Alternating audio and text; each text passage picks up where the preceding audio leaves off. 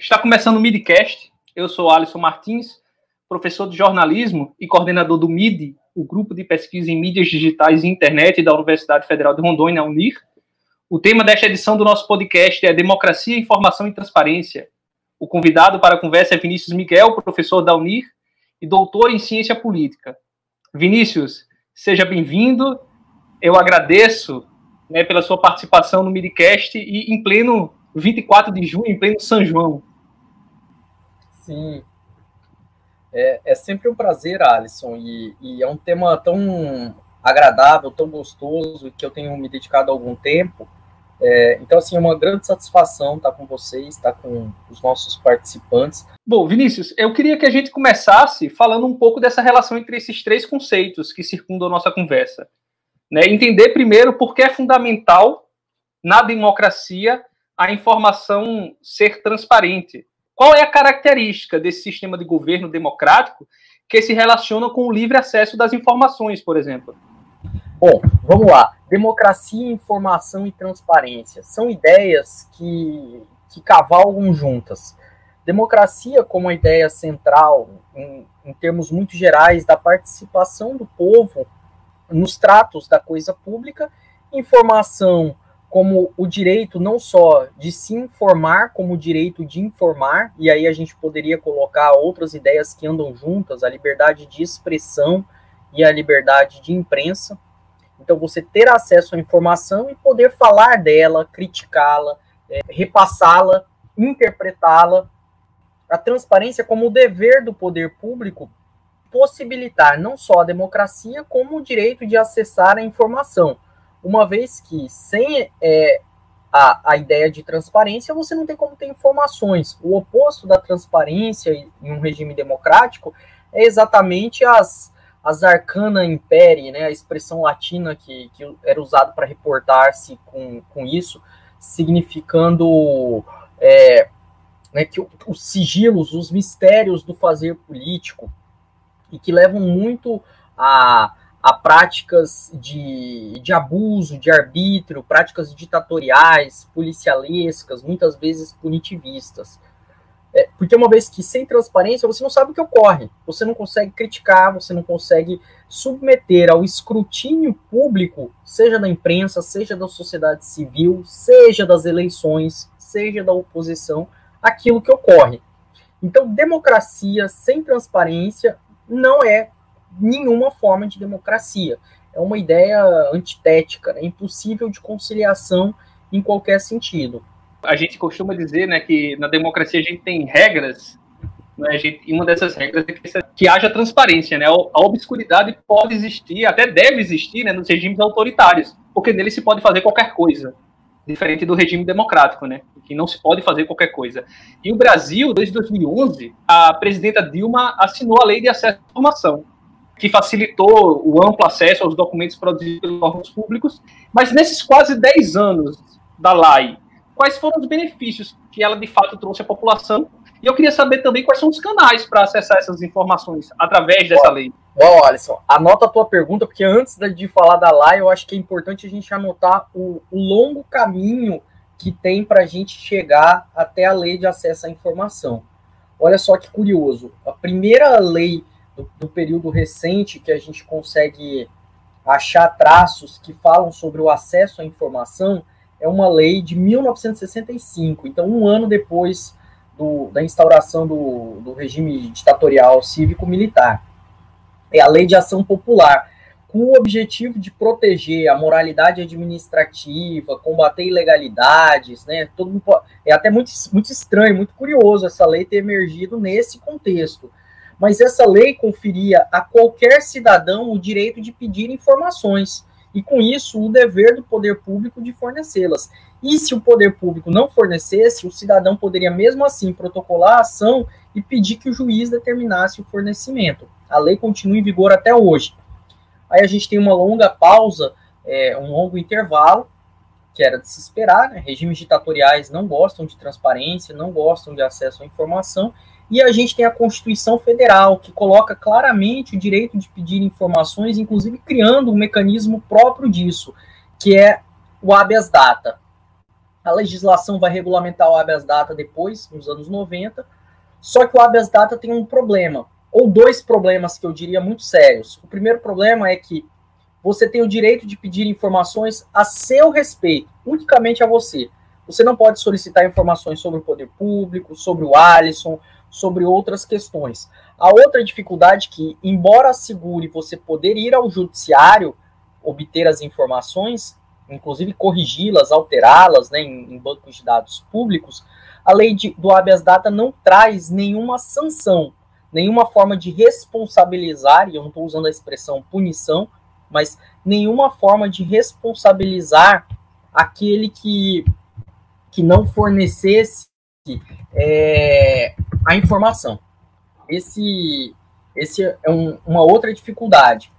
Também nos anos 90, a gente vai ter uma outra lei que é muito interessante, que é a Lei 8394, é, de 91, que ela vai falar sobre organização e proteção de acervos documentais.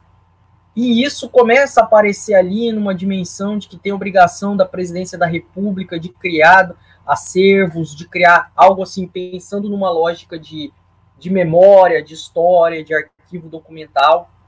E você vai ter também um incremento disso com a lei de ação civil pública, que vai dar mais poderes, pra, não para indivíduos, mas para as associações, então pessoas jurídicas privadas, solicitarem informações para que com isso atuarem na defesa né, da sociedade, você ajuizar uma ação civil pública por conta de um dano ambiental. Então você poderia solicitar informações, um exemplo aqui, ah, eu suspeito que um mega empreendimento hidro, hidroelétrico vai causar dano ambiental.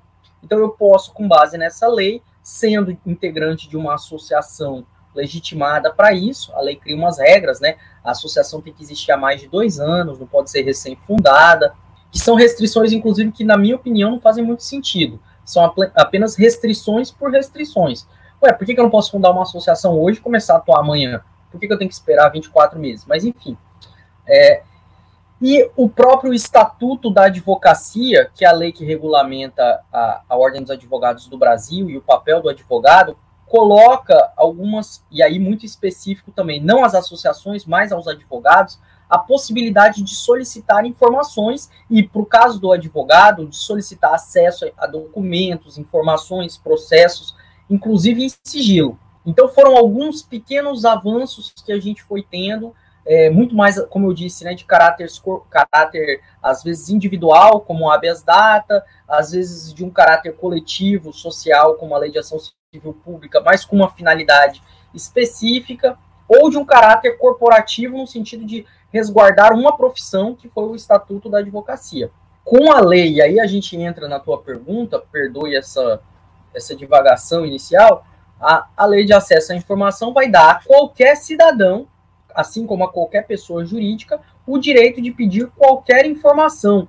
Um grande detalhe, você não precisa justificar. Olha, eu quero isso porque eu quero entrar com uma ação judicial, ou eu, como exigia a lei de ação popular, a lei de ação civil pública.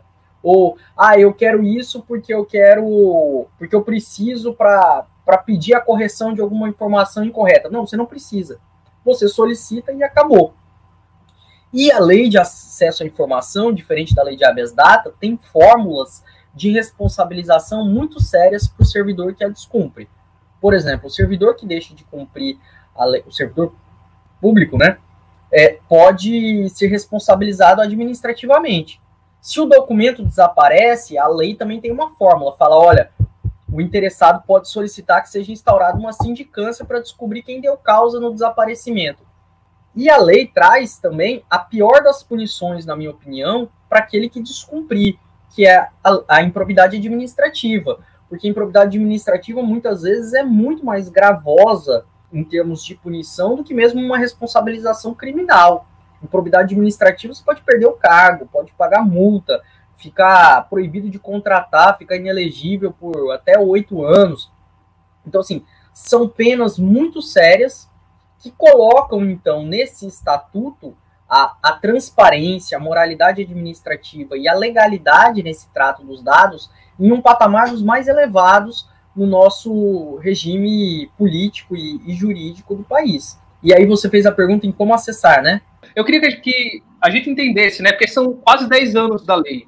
E como é que são esses canais hoje para acessar? Você falou muito bem que hoje a gente não precisa justificar o motivo de pedir essa determinada informação pública, né, do, dos gestores públicos. Mas quais são os canais que a gente pode é, receber esses documentos e que benefício você tem observado através deles? Bom, é, a, a, Controladoria Geral da União instituiu o chamado ESIC, que é o Sistema de Informações ao Cidadão Eletrônico, e com isso acabou sendo um modelo a ser espelhado e repetido em todos os outros campos, né, nos, nos estados, nos municípios, nos demais poderes. Então você tem várias, várias plataformas que funcionam para você solicitar essa informação, inclusive podendo interpor recursos Hoje nós não temos algo muito padronizado. Então você tem o ESIC do governo federal. Se alguém tiver interesse, basta jogar, né? ESIC, E-S-I-C, espaço CGU, e você pode solicitar. Eu, eu, diria que da CGU é a melhor das plataformas que a gente tem em todo o país. É, e você pode solicitar informação. O estado de Rondônia, para a gente falar um pouco mais especificamente aqui no nosso contexto, embora na internet estejamos aí levando a informação né, para o mundo inteiro, é, você tem também o ESIC estadual. No município de Porto Velho, nossa capital, também temos. E os outros poderes também têm alguma medida ou algum formulário, alguma forma de acesso. Por exemplo, o TCU não usa o ESIC, ele tem uma plataforma própria para pedir informação. O Ministério Público Federal também tem a sua própria plataforma. Seria até uma tarefa muito interessante da, da universidade, a gente fazer um, um inventário, né, um catálogo, indicando claramente todos esses links, como é que você solicita, onde pede. E essa possibilidade de pedir de forma online é maravilhosa. Né? Aquilo que a administração pública, a ciência política chama de e-governance, né? uma, uma governança eletrônica, possibilita cada vez mais o cidadão participar a um clique da sua casa, né? do seu celular, da onde ele estiver. E, e os ganhos disso são enormes. É, não somente no sentido de, de um incremento daquele indivíduo, ah, eu obtive informações sobre isso, mas que também é válido, é muito válido, mas uma possibilidade do acesso à informação ser instrumental, como a gente falou, para várias outras coisas, como para a própria liberdade de imprensa. Você pode solicitar dados para uma produção jornalística, para a liberdade acadêmica. Você pode usar, usar o ESIC para obter dados e fazer uma, sei lá, no campo da ciência política, uma avaliação de políticas públicas. A partir dos dados, das planilhas que você obtém, você fazer um estudo sobre aquilo, um diagnóstico, um plano, fazer inclusive uma crítica àquilo, então pensando na dimensão é, política e democrática da, da informação, é, fazer o controle social. Olha, eu discordo desse, desse, dessa forma de conduzir, discordo da razão de decidir e quero questionar isso. Inclusive, às vezes você pode se, né, com um amplo programa de transparência, e transparência pensar assim como algo muito amplo, tá? É, e aí a gente já entra nisso. Mas é, você pode cruzar com um dado e falar, olha, eu, eu quero saber por que é que o governo federal fez isso, por que é que o governo estadual fez aquilo. Aí, aí tentar fazer uma, uma explicação conceitual, mas que não seja muito chata, Alisson, é, eu falei que transparência como algo de muitas dimensões. A lei de acesso à informação traz pelo menos duas dimensões diretas lá expressas: a transparência ativa, que é quando o poder público coloca os dados à disposição do cidadão, geralmente nos chamados portais de transparência, e aí informações básicas, né, horário de funcionamento do órgão, quem trabalha naquele órgão, salário, né, quem é que está em qual função, e uma transparência passiva, que é quando o cidadão solicita esses dados. Mas eu diria que isso a gente tem que começar a olhar também como uma dimensão de transparência a partir de dados abertos. É saber que aqueles dados estão à disposição de qualquer cidadão. Por exemplo, no nosso caso, o famoso SEI, o Sistema Eletrônico de Informações. Por que, que aquelas, aqueles dados, que são todos públicos, não estão à disposição do cidadão?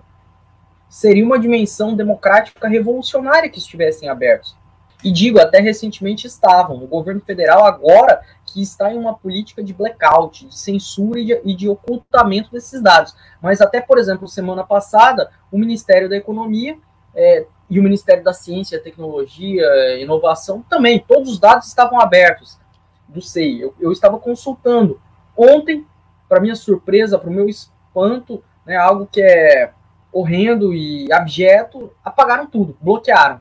Você faz a consulta pública e simplesmente não encontra mais nenhuma informação. E pior ainda, tá? Falando aqui em primeira mão, Alisson, alguns ministérios, falando no âmbito federal, estão bloqueando até mesmo a consulta pública. Então você não acha nada, absolutamente nada. É, é, que são práticas absurdas, horríveis, né? De, de ocultamento da informação, que tem um impacto na transparência e tem um impacto democrático. Isso é típico, é um aceno autoritário, inegavelmente autoritário, e que precisa ser revisitado de forma rápida. Vinícius, é, você falou é, sobre os ministérios, né? Eu acho que daqui a pouco a gente pode entrar numa questão mais específica do Ministério da Saúde, mas eu queria antes é, de a gente passar para esse ponto, né? Você citou, por exemplo, o nosso SEI, que a gente usa na Universidade Federal de Rondônia, e que para acessar os documentos apenas de modo passivo, né? O, o cidadão tem que solicitá-los, mas como eles não têm muitas vezes nenhuma informação sobre os documentos e sobre os processos que estão sendo gerados, isso gera um problema de transparência também.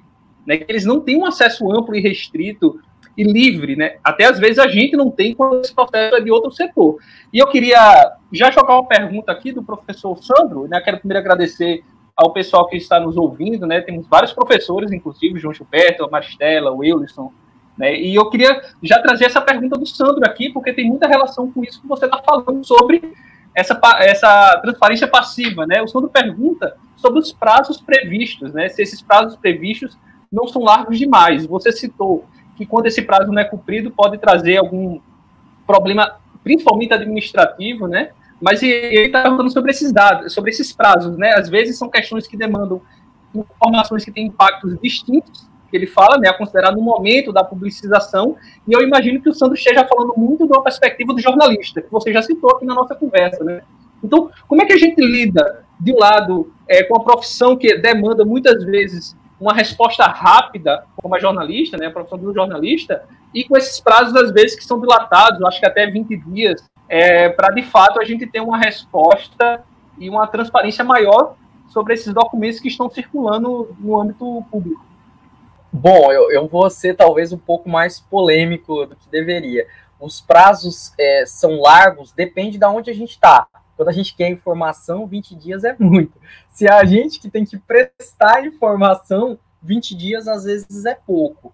Né? Exatamente por isso, você precisa de muita demanda, tem que consultar mais de um setor ao mesmo tempo, mas eu entendo essa grande preocupação Sandro. E, e eu acho que deveria ter algumas questões. É, eu acho que a, as próprias plataformas do ESIC, e não quero entrar assim, em muitos detalhes, em muitas minudências, eu tenho pesquisado muito transparência, acesso à informação, mas assim, uma coisa que eu já percebi que seria muito importante que se tivesse é que tem um check, um checkbox, né, uma caixa para você marcar dizendo se você é da imprensa ou não. E se sendo da imprensa, se você tem urgência naquela informação, para criar uma espécie de prioridade. Né? É claro, às vezes eu, eu faço muitos, muitos pedidos e não tem nenhuma prioridade. Eu, às vezes eu tenho até vontade de escrever no texto, falar, né, caro colega servidor público, esse dado não é urgente, tá? Não precisa se desesperar.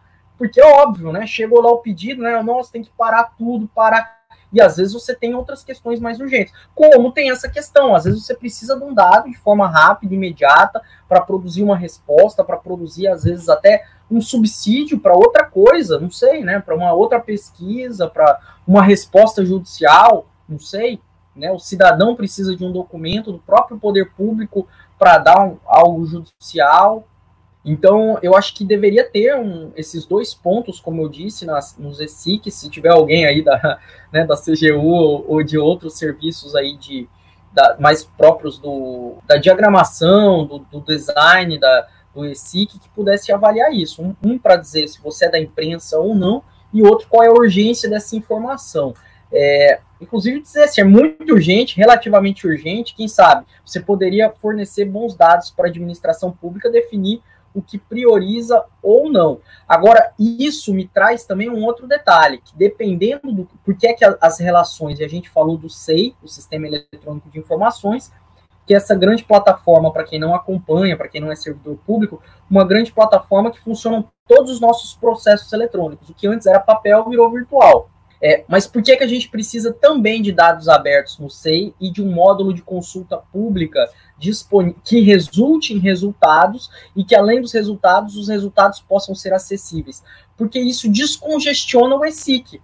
Veja só, se o cidadão consegue procurar informação, encontrá-la, fazer o download, né, pegar o dado, ele não precisa gerar uma solicitação. Então, olha como as coisas estão é, intrinsecamente relacionadas e que você poderia resolver. Então, inclusive, para um jornalista, já que é a, a, pergunta mais específica do Sandro, né, se o cidadão ou o jornalista consegue buscar o dado, ele não precisa fazer uma solicitação de ESIC, ele não precisa entrar em contato com a, a ASCOM, né, a assessoria de comunicação do órgão. Então, são formas, às vezes, de problemas que a gente gera para a administração pública por uma falta de visão mais tática, mais estratégica e até mais democrática. Seria muito mais democrático ter dados abertos e aí você não ia ter tanta demanda no ESIC, certeza absoluta.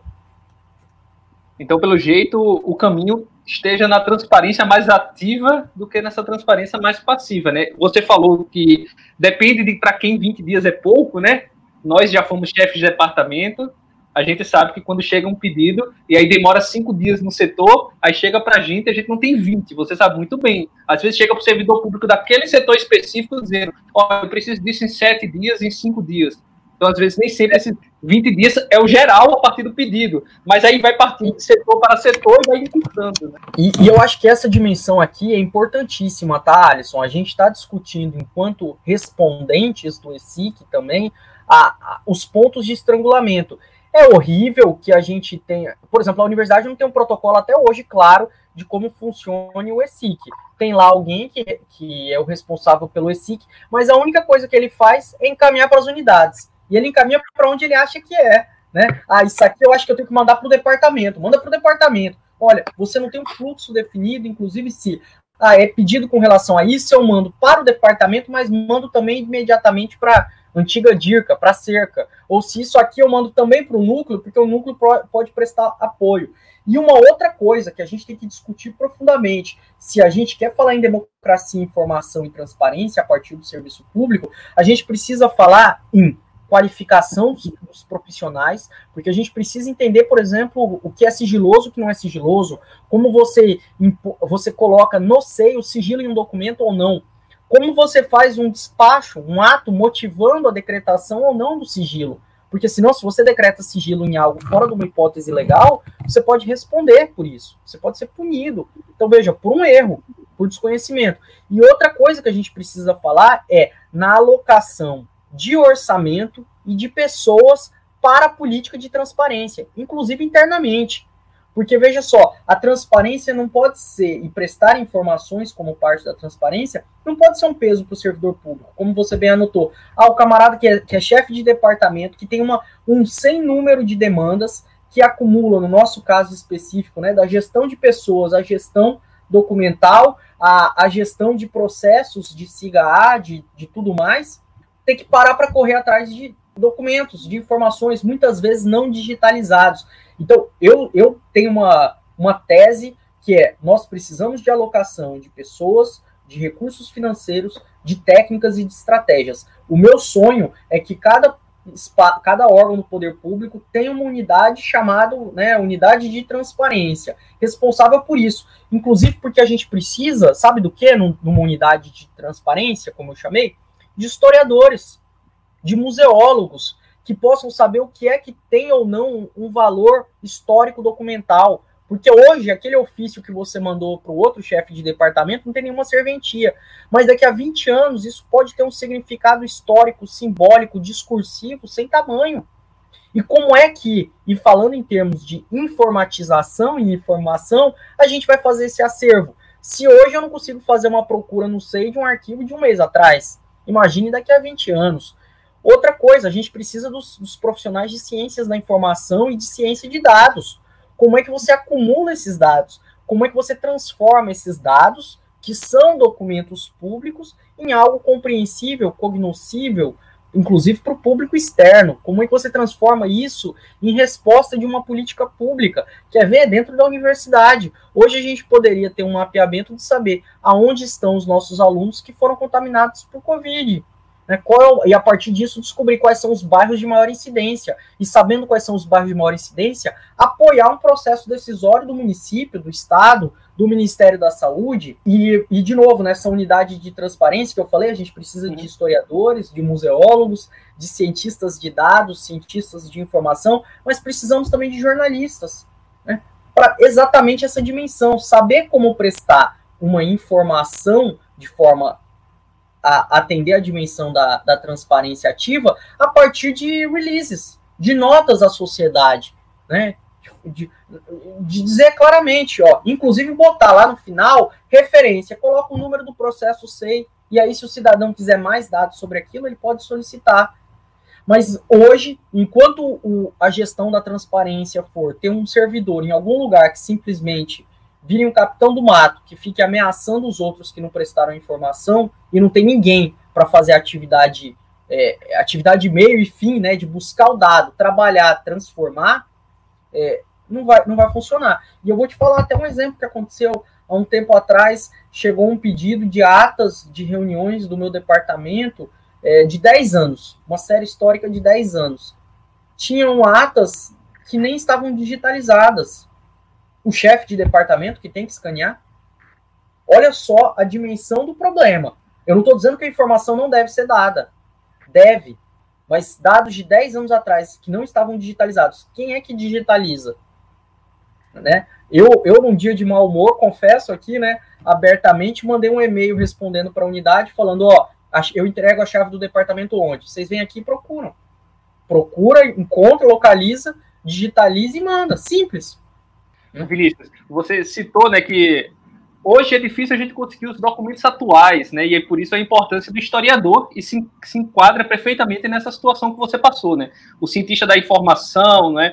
Desenvolvendo bons, boas bases de dados, porque hoje não só esses documentos, como você citou, de 10 anos atrás ou de 20 anos atrás, são difíceis de acessar. Esses documentos que a gente gera no dia a dia, sem uma boa indexação e arquivamento, eles vão ser também muito complicados a serem encontrados daqui a dois anos. Sim, o, o Alisson, isso é uma coisa que me causa muito medo, muito medo mesmo. Eu não sei nada de indexação, eu não sei nada de catalogação, não sei nada de, de palavra-chave, de hashtags, mas a gente não discute isso dentro da universidade.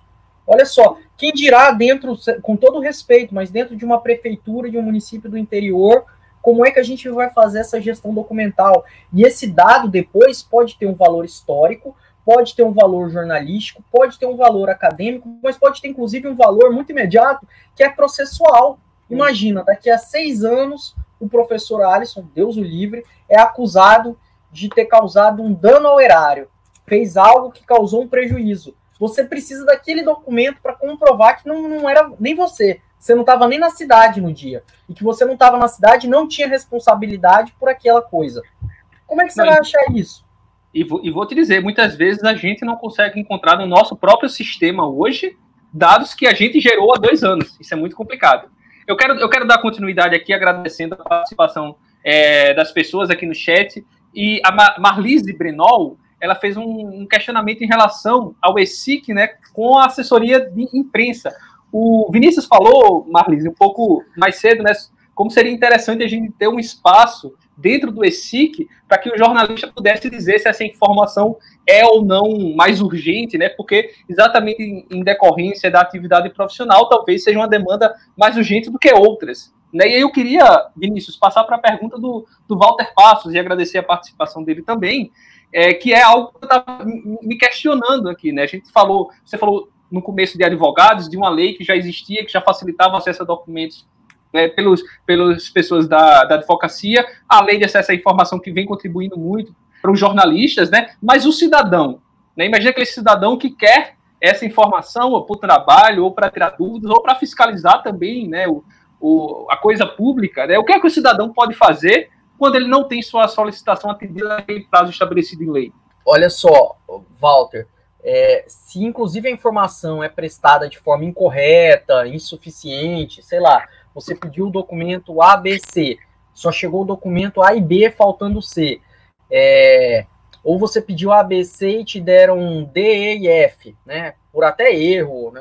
Estou presumindo a boa fé, a honestidade e a lealdade do outro lado.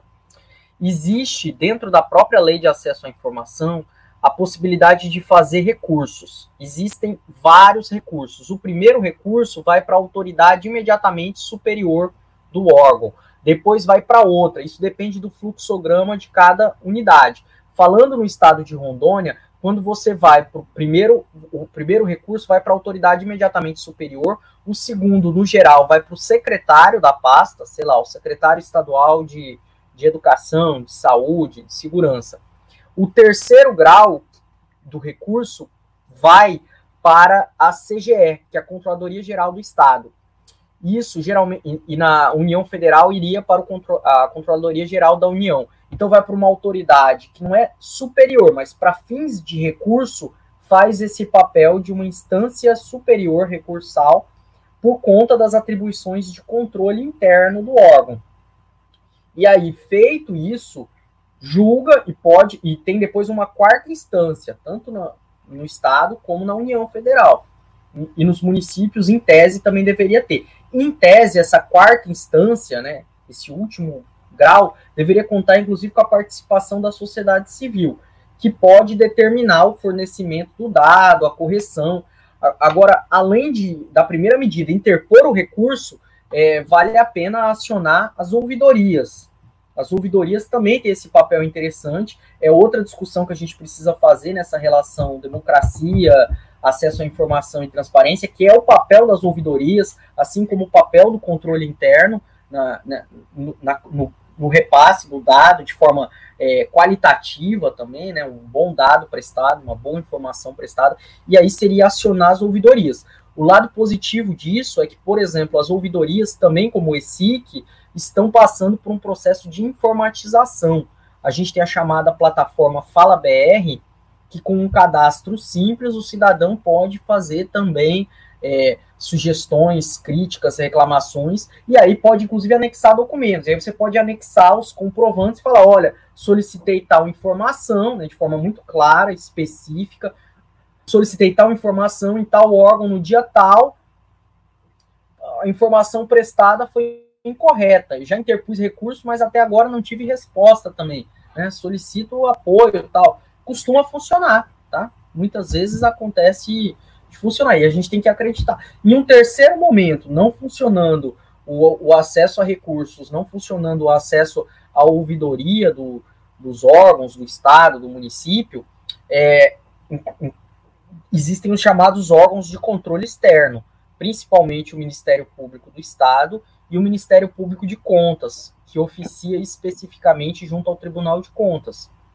Inclusive, ontem eu recebi a informação é, que eu solicitei para o Tribunal de Contas, o, o, Tribunal de Contas aqui do Estado já multou 11 gestores públicos por descumprimento da lei de acesso à informação. Então, veja só, você pode ser multado, se é o caso no âmbito não estadual, mas no âmbito da União, Ministério Público Federal e Tribunal de Contas da União.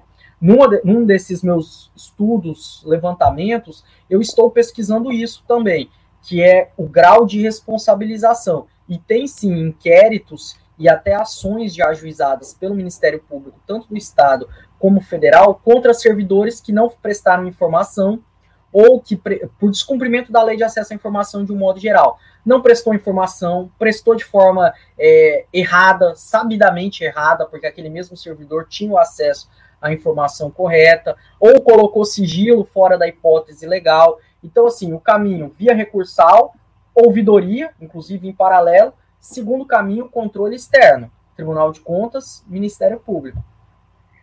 Ô, Vinícius, eu quero aproveitar, né, primeiro para agradecer novamente o pessoal que está chegando aí, podem fazer per mais perguntas, e eu quero entrar, já que você citou na, no Ministério Público Federal e a União de maneira é, mais geral, né, em relação ao Ministério da Saúde, né, que ele tem dificultado o acesso e a interpretação dos dados, né, dos números da pandemia da Covid-19. Né, isso impeliu reações individuais, coletivas, nacional, internacional, né, sobre o assunto, e você, inclusive, protocolou um pedido de esclarecimentos ao TCU. Né, como você enxerga, né, não apenas e aí a posição do governo brasileiro, mas até o, o lugar que o país ocupa internacionalmente, passando por não apenas um problema é, é, sanitário, mas agora um problema até democrático de acesso à informação. Eu, eu diria, é, Alisson, que é um momento muito estranho, muito tenebroso, no sentido de trevas mesmo, que a gente está. Né, trevas, até como aquilo que a luz não consegue é, iluminar, ou que falta luz, a luz talvez como esclarecimento. Não sei, não quero parecer aqui de qualquer forma esotérico, mas sim, o Ministério da Saúde, por exemplo, é um que tem desativado o, o, acesso ao SEI como dados abertos. Então, se você faz a consulta pública no SEI do Ministério da Saúde, você até encontra resultados, mas você não consegue acessar os documentos. Pelo menos era isso até o começo dessa semana. E além disso, passou a esse fornecimento de dados ser propositadamente retardado. Né? Não forneciam no, no, no, prazo correto. Isso levou a, a, a várias é, intervenções de, de vários campos né, da, né, do Ministério Público Federal, do Tribunal de Contas da União. O, o que eu protocolei foi algo assim individual e eu estou preparando outros desse mesmo tipo. O, o nome né, que, da peça, dessa peça jurídica e política que se recebe é denúncia né, ou representação quando você comunica uma irregularidade, uma ilegalidade. E sim, nesse caso do TCU, para o TCU, com relação ao Ministério da Saúde, eu estou questionando especificamente o não fornecimento de dados pelo SEI. É, né, os dados de documentos públicos, você não consegue acessar nada. Mas a gente vê, como eu falei, né, eu, eu, diria que, né, que é um, assim, um grande entrelaçamento e que você não consegue separar as coisas. Veja só, o governo federal, por meio do Ministério da Saúde, não presta os dados em tempo hábil, não fornece à imprensa os dados adequados, não coloca isso em um relatório tabulado. Tem outro problema que vem sendo relatado para quem acompanha mais especificamente transparência na saúde, que é a própria instabilidade do banco de dados ou o fornecimento do banco de dados é, em arquivos diferentes. Por exemplo, coloca em um arquivo que você não pode fazer download, ou coloque uma extensão de arquivo que você não consegue trabalhar aquilo. Então você não consegue transplantar para outros softwares de análise de dados. Então são várias, né, são microfascismos, eu diria, pequenos atos de violência que acabam levando ao ocultamento desses dados, seja por retardar a prestação da informação, por dificultar o acesso ou inviabilizar a forma de trabalhar esses dados. E isso tem sido de forma constante. Ontem, por exemplo, saiu uma decisão judicial saindo do Ministério da Saúde mas o Ministério Público Federal propôs uma ação contra o Ministério da Família, Mulheres e Direitos Humanos, é, que também resolveu excluir uma categoria inteira de dados de violência, no caso era de violência policial, simplesmente achou por bem, não, vamos excluir isso aqui, e excluiu de um relatório anual. Eu também tinha solicitado em paralelo, além da, do, do Ministério Público Federal, eu solicitei para o Ministério de Direitos Humanos, falei, bom, a alegação é que existe inconsistência, eu quero que me apresente os dados mesmo com inconsistências. A inconsistência, digo eu, eu estudo ela. Segundo ponto, que me diga qual é a inconsistência em qual ponto, porque você está me dizendo que tem inconsistência, eu preciso ver inconsistência. Mas o Ministério de Direitos Humanos, pior que o Ministério da Saúde, o módulo de consulta pública do SEI simplesmente não existe. Eles bloquearam por completo. Né? Quer dizer, uma coisa é você ter o um módulo, poder pesquisar, encontrar algo e não poder ter acesso. Que aí você pode solicitar via SIC, via ouvidoria, né, ou até via judicial. A outra é você nem conseguir achar nada, porque você não tem a ferramenta de busca. Uma forma ativa, não uma forma de transparência ativa, mas uma forma de ocultamento ativo. Né? Você esconde os dados. Eu, eu queria que a gente permanecer esse assunto, né? Agradeço a gente em perguntas da Maria Cláudia, daqui a pouco vou fazê-la. É, e a gente tem uma pergunta da Maristela, né? Você falou desse ocultamento ativo, né? Em, em, oposição à transparência ativa. E eu queria entender como é que a gente fica, né? Enquanto Brasil mesmo, é, em relação aos órgãos internacionais. Né, qual a visão que se tem? Porque a gente, quanto mais oculta, em teoria, a nossa democracia é mais fraca. E a Maristela pergunta, e eu queria que você é, pudesse responder, junto com esse posicionamento do, do, Brasil em relação também à pandemia, né? Que tem a ver com o Ministério da Saúde, e a Maristela está perguntando em relação especificamente às prefeituras.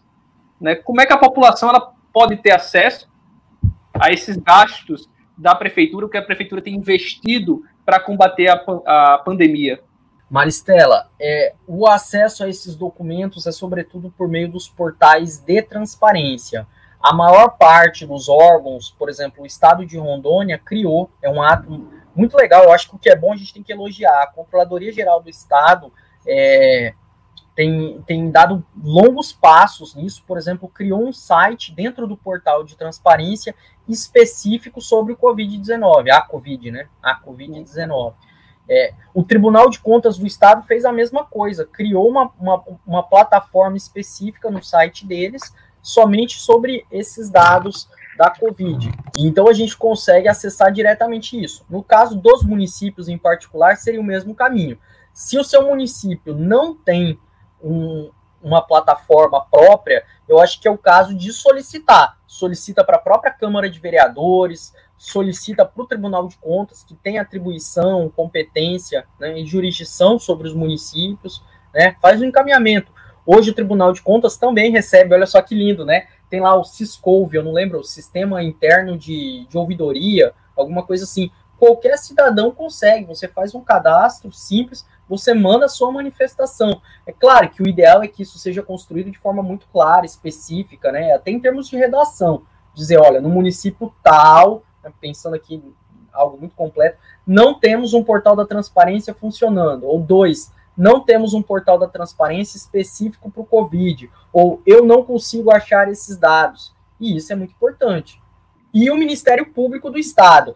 Agora, eu acredito muito na força da mobilização da sociedade. Eu acho que a gente tem que organizar a sociedade para reivindicar, por meio do controle social, a transparência. Então, junta movimento social, junta a sociedade civil organizada, as associações da cidade, junta a imprensa, né? Porque isso são informações que interessam para todo mundo. Né? Tem interesse, tem interesse para os órgãos de controle poder fiscalizar, como tem interesse da imprensa para poder produzir matérias, tem interesse da sociedade, tem interesse dos partidos políticos. Então, envolver também todo mundo nessa, nesse grande movimento pela transparência. É, e isso tem um potencial de trazer um ganho qualitativo para a democracia. É bem isso. Se você sabe que não recebe recursos, é o ponto de questionar: ué, por que, que meu município não recebe? Né? Cadê os parlamentares do meu município? Cadê a articulação do meu município? Ou não, meu município está sofrendo alguma forma até de discriminação por parte do governo estadual, do governo federal, né? Ou, ou não, está recebendo muito e está gastando mal. Ou está recebendo muito e não está gastando nada, não está dando conta de gastar. Hoje, o, a Transparência Internacional, se eu não estou muito enganado, divulgou alguma coisa sobre isso, sobre os recursos que não foram gastos, por exemplo, com saúde indígena tem um recurso alocado, disponível e não estão gastando. Então, assim, às vezes é isso, às vezes você precisa fiscalizar, precisa inclusive saber quem que você cobra, né? Isso, a gente tem mais uma pergunta aqui sobre jornalismo, né? A gente, a, além da Marilze, né, relacionada a como acessar as informações sendo jornalista, a Maria Cláudia pergunta se essas informações dos jornalistas né, não são solicitadas diretamente aos órgãos de comunicação né, a, a já tinha so, colocado isso como uma solução, né? Em vez de solicitar pelo SIC, você solicita direto ao ASCOM, por exemplo. Sim, é, como eu disse, acaba sendo uma alternativa a mais, uma alternativa complementar. Eu sei, porque eu tenho falado com muitos jornalistas que cobrem a pauta da transparência, de muita gente que tem adotado o seguinte procedimento: simultaneamente deflagra o pedido no ESIC e deflagra o pedido na ASCOM. Porque se o pedido via Ascom não é Ascom, para quem não sabe, é assessoria de comunicação. Se Ascom não responde, você faz o quê? Chora, né? É tudo que te resta fazer. Você vai fazer o quê? Falar o colega um mala, não me deu o dado e vai chorar. Pedido no ESIC, eles vão ter que te responder. E muitas vezes no pedido do ESIC você pode fazer algo mais trabalhado, completo e complexo que você não faria nas com. Por exemplo, né? Ah, o caso da, da de violência, vamos lá né? Um, um dado que eu estou pedindo para trabalhar isso. Né? Quantos casos de feminicídio tiveram em janeiro, fevereiro, março, abril? Né? Uma série histórica de seis meses comparando 2018, 2019, 2020. A Ascom vai ter esse dado? Possivelmente não. A Ascom vai ter que solicitar para o mesmo lugar que o ESIC vai mandar, para algum setor de estatística da Secretaria Estadual de Segurança Pública. Agora você pode fazer o pedido no ESIC, informa na Ascom, pra Ascom com as perguntas mais próprias do jornalismo, inclusive com o pedido de alguém falar contigo, falar, olha, né, inclusive eu tenho também os questionamentos que vão surgir a partir dos dados, que são esse, esse e esse. Pode pedir para o secretário responder, né, se não tiver sendo um pedido de pauta de, de entrevista, alguma coisa assim, de uma agenda né, para uma transmissão ao vivo, alguma coisa assim.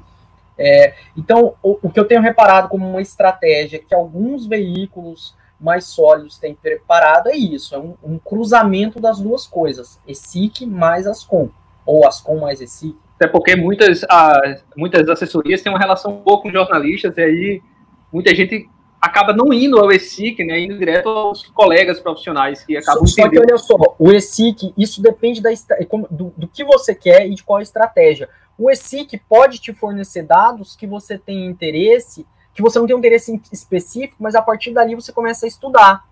Por exemplo, você faz. Tem até uma expressão para isso, que agora eu não lembro o nome, mas é, é mais ou menos uma pescaria de rede. Né? Você joga a rede para depois ver o que vem. Você faz um pedido no ESIC sobre vários dados, né? Ah, quantos professores foram exonerados no, no último ano?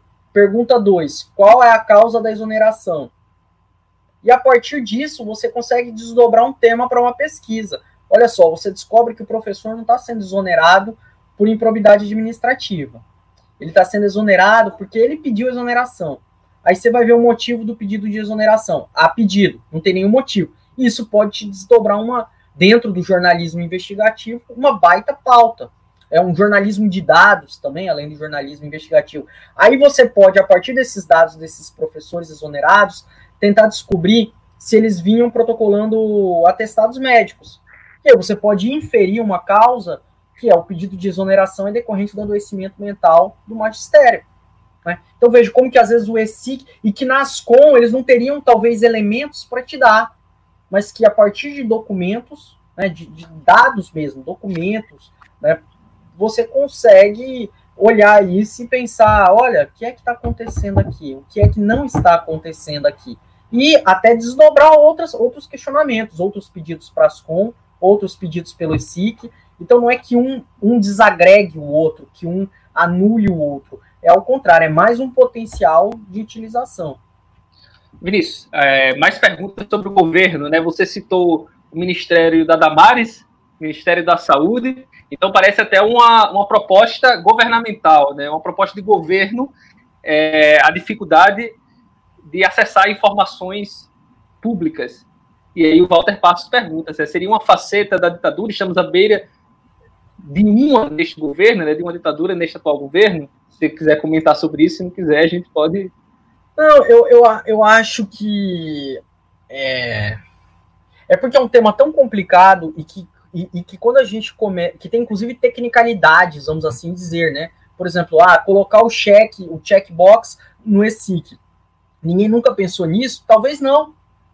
Não sei. Como eu disse, se você não tem esse diálogo, essa interação democrática, não tem o teste da sociedade civil, de cidadãos questionando, pedindo, perguntando, fazendo esse fórum. Por exemplo, eu desconheço, tá aí, a SIC existe desde, do, né, a lá existe desde 2011, o ESIC da mesma época, mais ou menos. A gente nunca teve uma conversa sobre isso dentro da universidade, Alisson. Nunca teve uma, uma discussão sobre como é que a gente regulamenta esse SIC, como é que a gente vai dizer o que é um dado sigiloso ou não. Então não me parece exatamente que é uma política de um governo, embora este governo federal esteja dando passos acelerados no sentido de ocultamento de dados, de não tratamento deles e de indisponibilização. Como eu disse, da semana passada para cá, dois ministérios com certeza absoluta simplesmente fizeram um apagão de dados, não sei. Isso não é algo aleatório né, o Ministério da Economia e o Ministério da Ciência e Tecnologia, ao mesmo tempo que você está tendo problemas no Ministério de Direitos Humanos, está tendo problemas no, no, Ministério da Saúde. Então, assim, é um traço que parece mais ou menos presente. Mas nenhum governo, isso é horrível de se falar, mas nenhum governo gosta de transparência, não, tá? Nenhum governo. Não ache a gente que. Né, isso é muito mais resultado de uma reivindicação de sociedade civil especializada, de oposição, de articulação com órgãos de controle externo e até mesmo com uma burocracia permanente que possa fazer isso, do que qualquer outra coisa. Muitos desses avanços de transparência no âmbito federal são por conta da CGU, que tem atuado com isso. E um, pra, um passo da CGU porque se levou uma profissionalização da, do Ministério, né, com concurso, com preenchimento de pessoas. Mas olha só a contradição. Ó, o Ministério Público Federal e isso aqui não é um, uma acusação, isso é talvez uma provocação e, e um desafio para que melhore. É um dos piores ESIC que tem.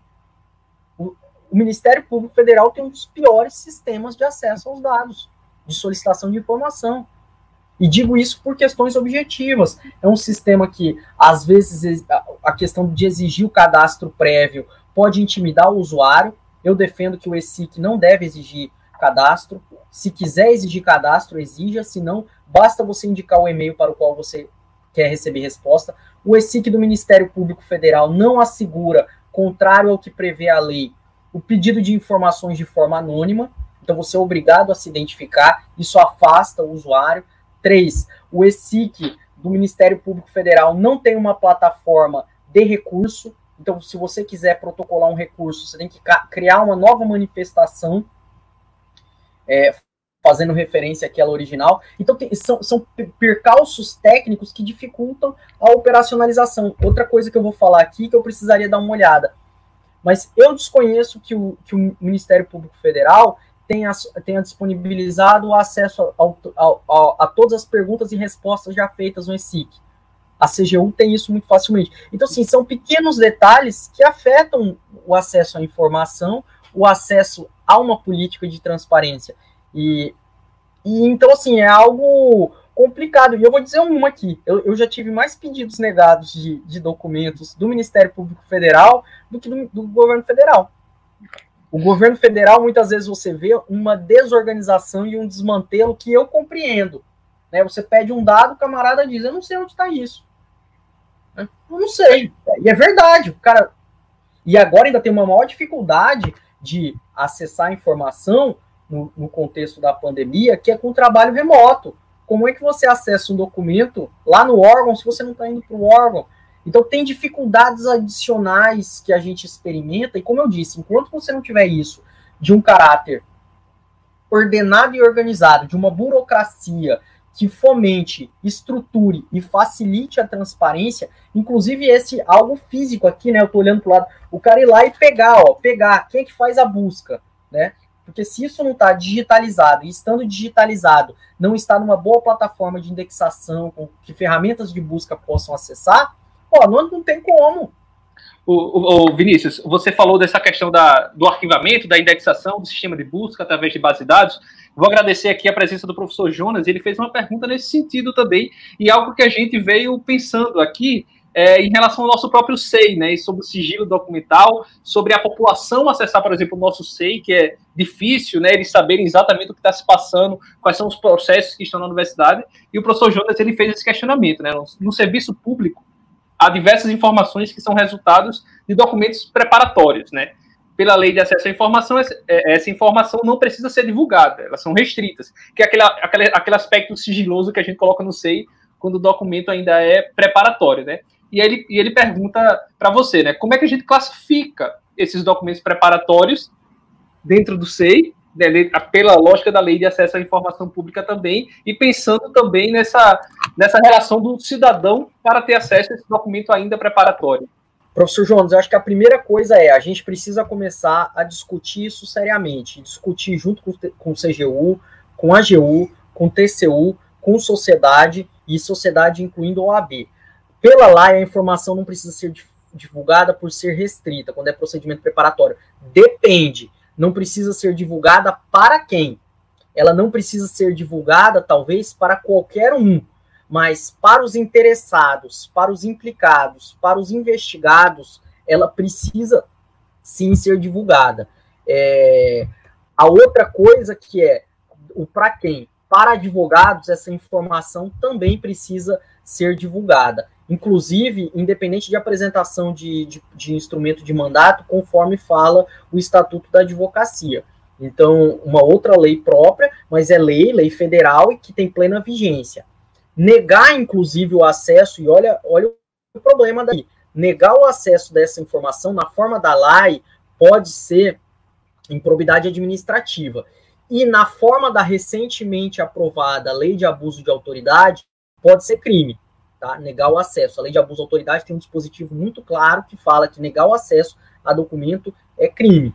Então, veja só as repercussões: improbidade administrativa, além da infração administrativa e do crime.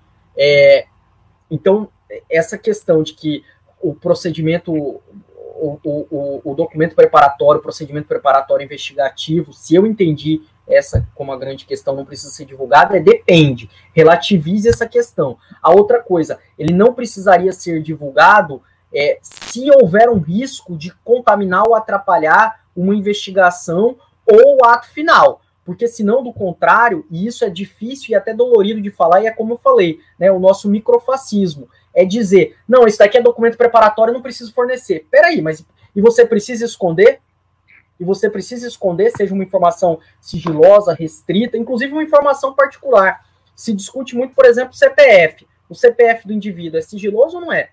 O número. Aí tem, tem, tem vários argumentos. Não, a máscara não é, né? Os seis dígitos do meio você pode disponibilizar. Bom, o TCU divulga de todo mundo e pronto. E aí tem órgão que vem e fala: não, isso eu preciso tarjar.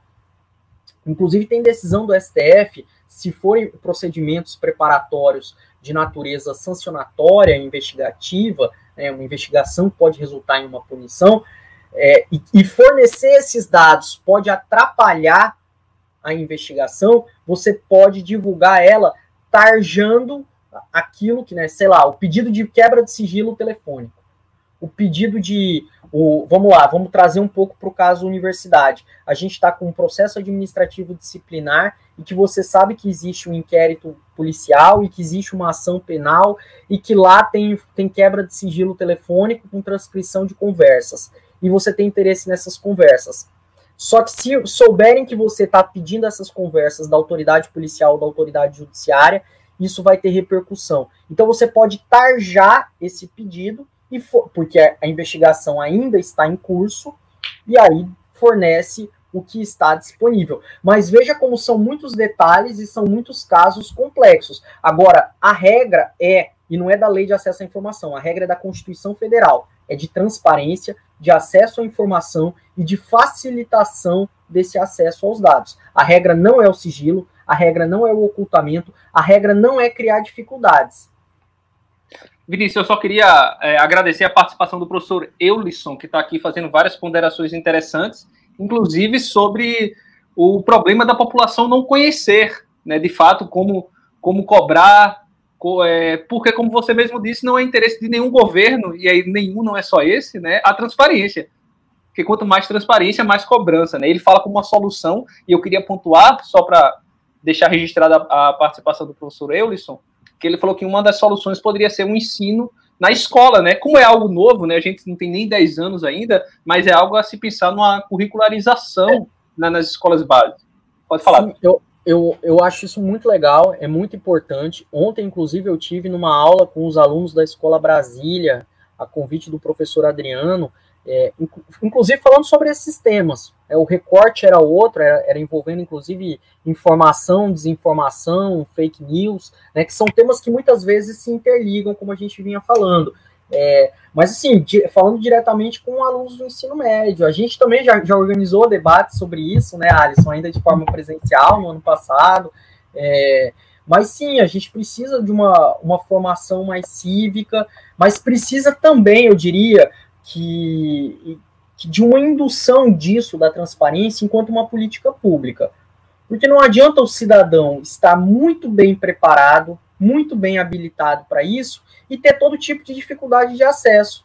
Inclusive, por exemplo, se eletrônico, o ESIC acabou abolindo o papel. Isso aconteceu. Todo mundo faz a solicitação eletrônica. Mas imagina se você não tivesse eletrônico. Não, você precisa solicitar a informação na, presencialmente. A maior parte das pessoas não vai solicitar o dado. Não, se além de solicitar presencialmente, você tem que juntar aqui a cópia do teu documento de identidade do comprovante de residência. Pasmem vocês, isso já foi exigências de pedidos de informação depois da live. Então, aí o cara vai parar, vai tirar a cópia. Aí você chega para protocolar, o servidor público, né, nosso colega, vai lá e olha aquilo. Não, mas não está autenticado. Você tem que autenticar aqui. E ele próprio, que a lei permite, ele não autentica, ele não diz. Confere com o original. Uhum. Aí o camarada tem que sair, voltar para o cartório, gastar o dinheiro da autenticação, autenticar, voltar para protocolar. Aí o cara fala: ih, ó, fechou o horário, agora não dá mais. Então, você precisa de políticas que induzam isso, que facilitem ter dados claros. Vou falar aqui como muitas vezes você tem o dado, mas o dado não está fácil. Né? Como eu falei do caso dos documentos do Ministério da Saúde, às vezes você coloca num arquivo eletrônico que você não consegue acessar. Vamos falar aqui, portal da transparência da Assembleia Legislativa do Estado de Rondônia.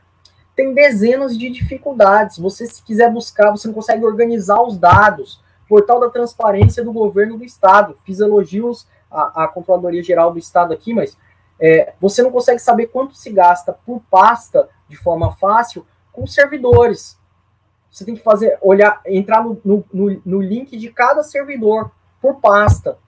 Então, e criam-se dificuldades que, para um cidadão ordinário, um cidadão comum, ele vai desanimar. Ele não vai ter nenhuma paciência, às vezes, de sair procurando dado dado. Se nós que, que, temos um preparo em pesquisa, em gestão documental, né, até pela, né, pela expertise que a gente adquire em mestrado, doutorado, de, de consulta de fontes, eu tive uma, uma experiência maravilhosa na minha graduação com o professor Antônio Rabelo, Tuninho da História. Ele foi me ensinar a trabalhar com documentos históricos.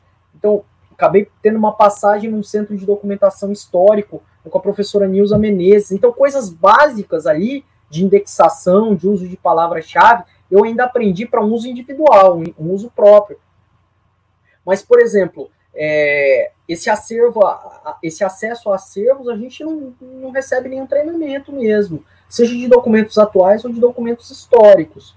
Então, sim, é, é preciso ter uma educação cívica, eu não sei que nome que a gente daria para esse tipo de coisa, mas para aprender várias dessas coisas. Mas o, o que eu acho positivo é a gente está avançando, tanto é que está aí, ó, estamos fazendo essa conversa hoje, ontem tive uma outra sobre isso, temos várias pessoas tendo essas preocupações.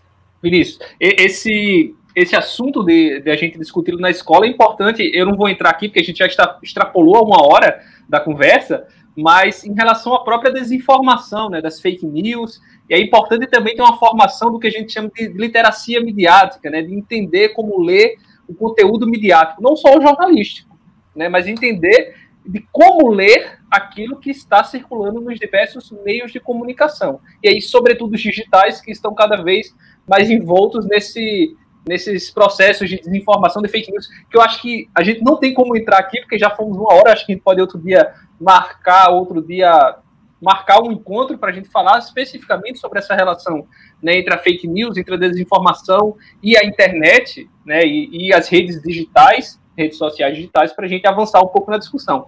Vinícius, eu vou, eu vou dar um espaço para você falar sobre algo é, nesse tema que eu não, acabei não perguntando, que os colegas aqui, que eu, que eu agradeço a participação, muito bacana, mas que também que a gente não tocou, mas já para a gente se encaminhando para o final, porque já estamos há mais de uma hora, quase uma hora e dez, é, nessa conversa, eu quero abrir um espaço para você né, falar, fechar o seu pensamento dentro dessa teoria de democracia, informação e transparência.